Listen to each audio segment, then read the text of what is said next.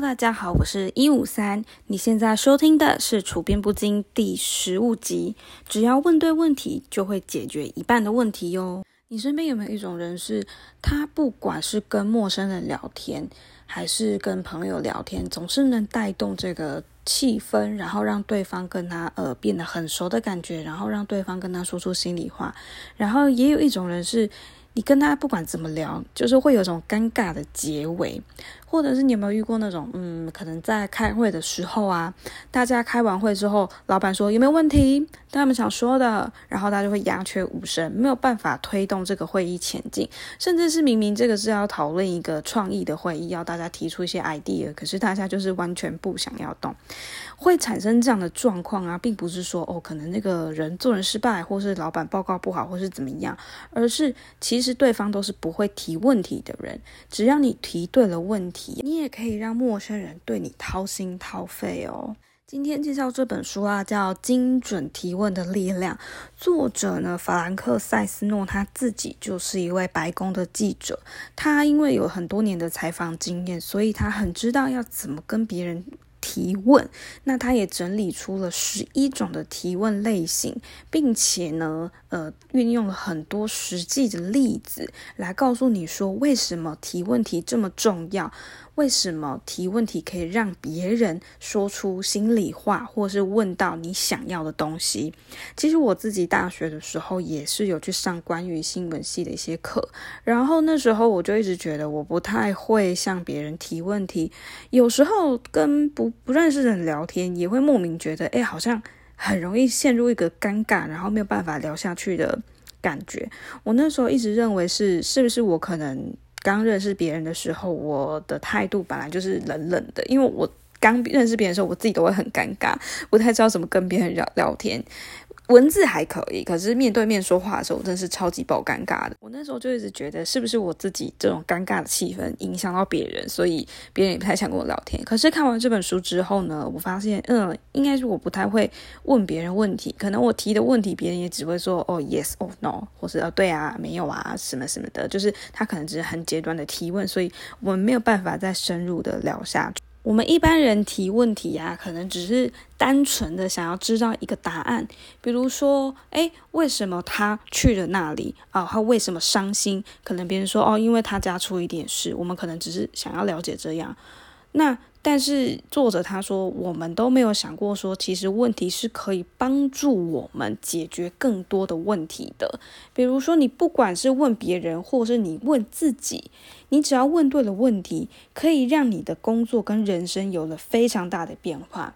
曾经就有人问了自己一个问题，说：“诶，亿万富翁他们坐车都是什么样的感觉呀？他们坐车爬爬照会享受到什么呢？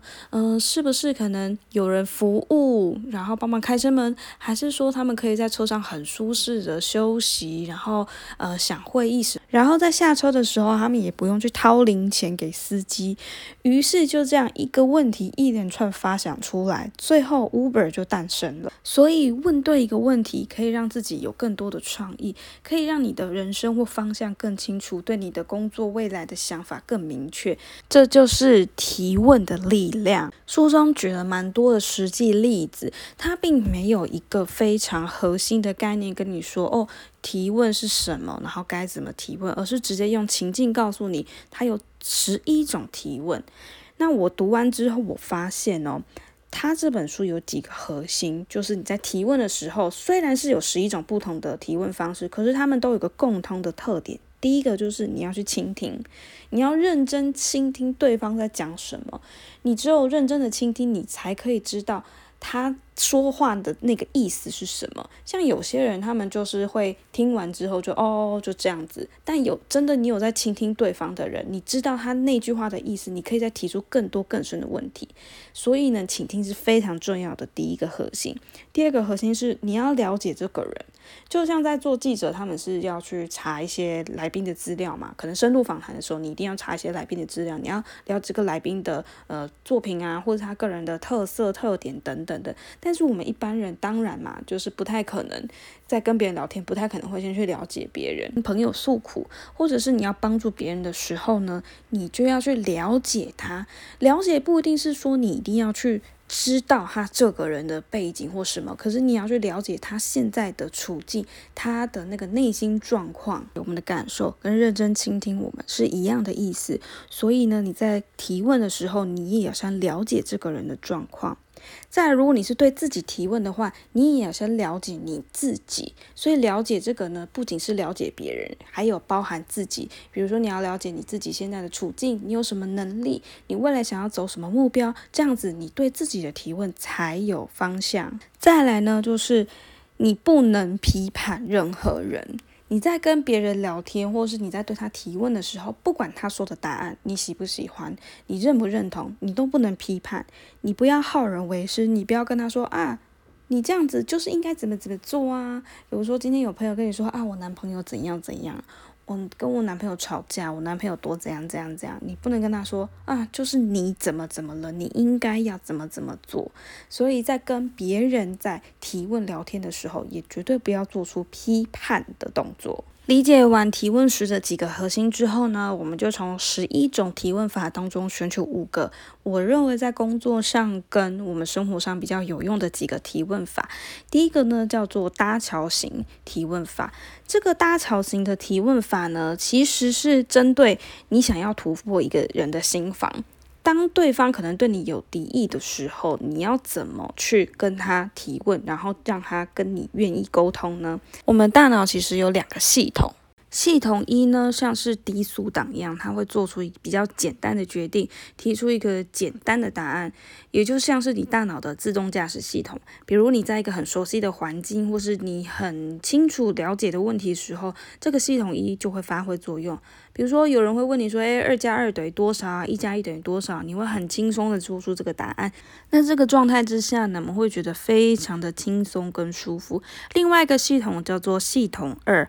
它这个系统啊，会让你的大脑飞速的快转，然后你会更努力的工作，消耗更多的氧气。所以你在遇到很陌生、很复杂、困难或危险事物的时候，你的大脑就会进入到系统二的场景。比如说你遇到数学的难题呀，或者你跟人家吵架啊，就会进入系统二的状态。一旦大脑进入到系统二的时候，你就会相当的戒备。陌生或是敌意的环境会让我们大脑进入到这个状态，我们会开始留意自己说出的一字一句话。通常对你很有戒备心的人呢，就是处于系统二的状态。这时候我们就可以先聊一聊跟这个人有关的东西，让他放松警戒。曾经啊，就有一个探员，他呢在侦查案子的时候发现一个嫌疑人物，于是呢他就找上了他，然后到他家里准备去问他一些问题，掌握一些情报。但是呢，他一进去的时候，并没有马上。开始问他说：“哎，你知不知道这件事情？你是不是知道什么？你有没有做过什么？”而是呢，在他家中发现了一幅画，然后从那幅画开始跟他聊天，问他说：“哎，这幅画好好看哦，是谁画的？”让那个人开始放松警戒。当他放松警戒，进入系统一的状态的时候，再慢慢的向他打听到更多的情报。那还有一种方式呢，叫做没有问号的问句，比如说，哎，多跟我说一点呐，或是你跟我解释一下啊。就有一个叫贝瑞的人呐，他曾经就是。到一个叫卢卡斯的人家里，因为这个卢卡斯呢，他寄了很多信，然后信中呢就是有威胁总统的字眼，而且非常的明目张胆。然后当警察去找到他的时候啊，他就非常生气，也不愿意配合，说我都没有犯罪，但你为什么要这样子对我？可是呢，从他的社群网站来看，说诶，他蛮像一个反政府的人。面对这种很反抗、有防备心的人的时候啊，贝瑞呢，他就不会像。其他人去问他说：“你为什么要做这件事情？”而是呢，用一种方式，用这种叫没有问号的问句问他说：“诶，看起来总统的某些做法让你感到非常不满哦。”然后这个卢卡斯一听他说：“没错，我非常的不满，超级的不满。”然后贝瑞就非常认真的听他，想要让卢卡斯觉得他说的话有被听见。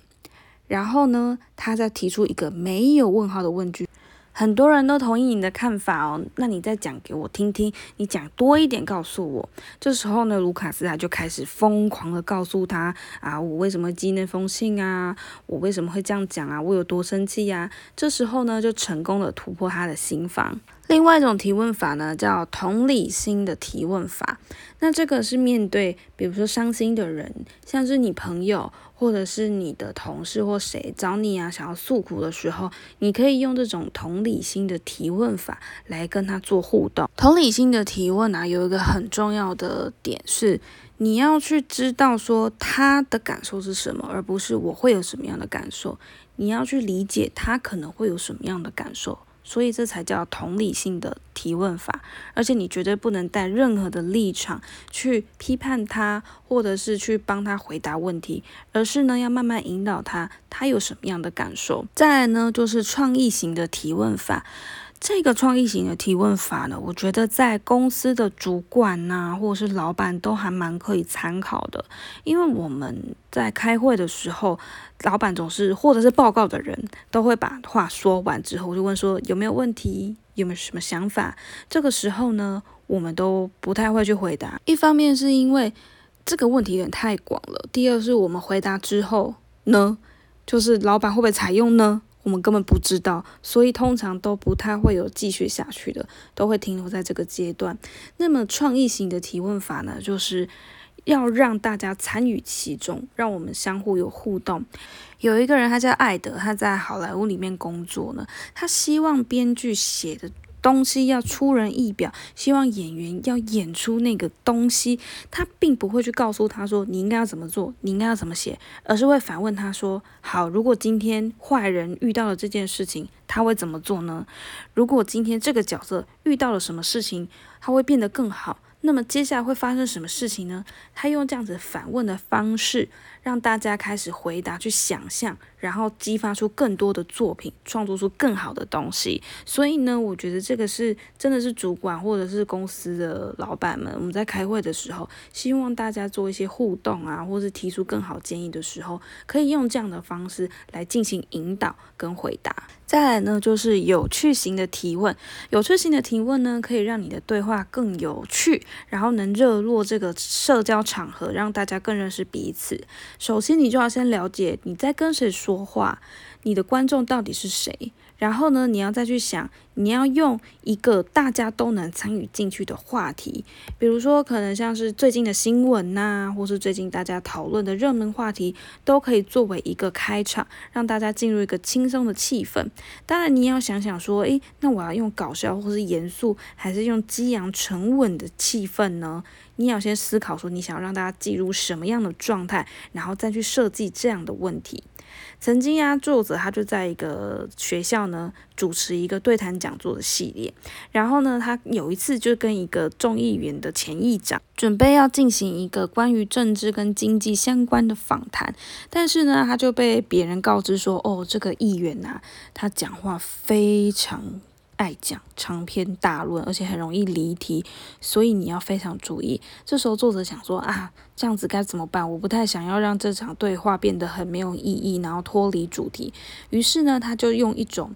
问答的方式，有趣的问答小游戏开场，让这个议员马上的进入状况，然后也回答到他想要的问题。最后一个呢，就是策略型的提问。如果你刚好在准备做一个可能是会影响人生或是影响工作的重大决定时候，或者你有在考虑说，诶，我要不要开始投入某一件事情，开启一个新的计划，要不要投入我的时间跟精力的时候呢？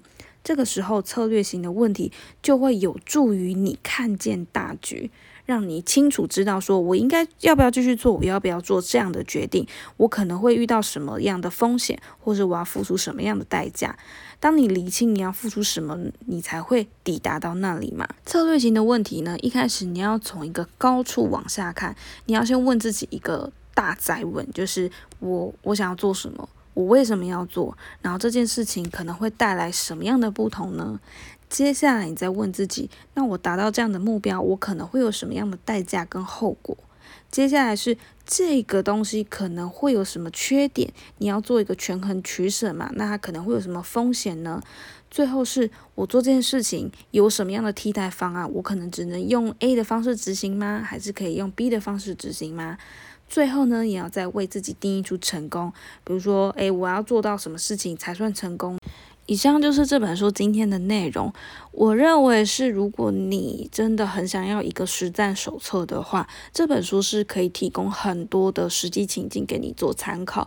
不过，因为作者本身是白宫的记者嘛，可能他提出的状况比较多都是关于职业上某一个职业上，比如说警察、呃访谈或是记者这样的角色出发。如果是运用在一般社交上的话，我认为是只有有趣型的提问法会比较受用。也因为它就是都用实际的例子来说明，所以比较难去找到一个完整的核心价值，或者是它有一个前提会告诉你说为什么要这样子做，或是。我们提问中要注意到什么事情，而是比较零散的去说到这些东西。所以呢，如果真的很想要理解的话，第一，我觉得可以直接拿买来看；第二，是我们可以再找到更好的书来理解怎么表达跟提问的方式。当然，以上也就是我自己个人的看法，跟我读书读这本书的理解跟想法。如果你有读过这本书的话，也欢迎你嗯留言告诉我你的看法跟想法或者是心得哦。那也非常感谢今天收听到这里的你，那我下集再见喽，拜拜。